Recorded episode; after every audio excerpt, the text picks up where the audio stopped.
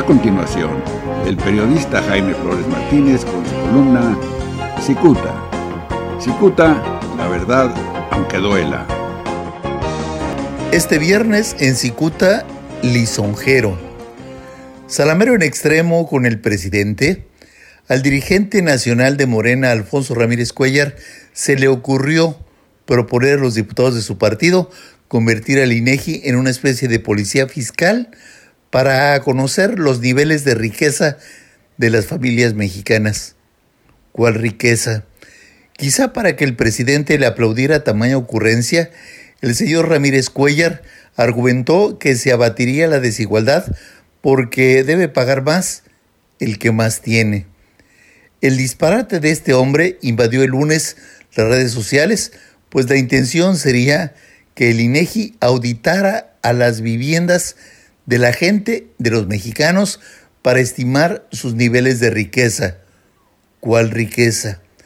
Según reportes de la Comisión Nacional de Evaluación, la Coneval, en el año 2018, más de 52 millones de mexicanos vivían en la pobreza y todavía no había pandemia. Seguramente don Alfonso no midió que esas auditorías, los inspectores encontrarían a la mayoría de los hogares que tendrían piso de tierra y estufa de leña. Los tenis de los niños estarían rotos y hacían la tarea apoyados en una desvencijada mesa. ¿Dónde está la riqueza?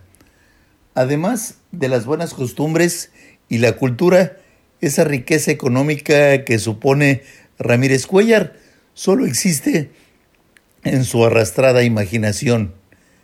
Este hombre no reparó en que AMLO presume haber recorrido todos los rincones del país, lo que hace suponer que sabe perfectamente que más del 40% de los mexicanos viven en la pobreza. Durante la conferencia de prensa del martes, el presidente López Obrador mostró una extraña prudencia, pues simplemente descalificó la propuesta del dirigente, que no líder, de Morena. AMLO dijo que no cree correcta esa propuesta, pues eh, se tiene que mantener en privado el patrimonio de empresarios y de todos los mexicanos. Habrá que señalar que la propuesta de Ramírez Cuellar incluye que el INEGI pueda acceder al secreto bancario, fiduciario y fiscal para poder medir la riqueza. El asunto es que la descabellada idea de Ramírez Cuellar fue mal vista incluso por la mayoría de los diputados de Morena, porque descubrirían que ellos no viven precisamente en la pobreza. La prestigiada columna Cicuta del periodista Jaime Flores Martínez es el eje central de este medio de comunicación. Cicuta la verdad aunque duela.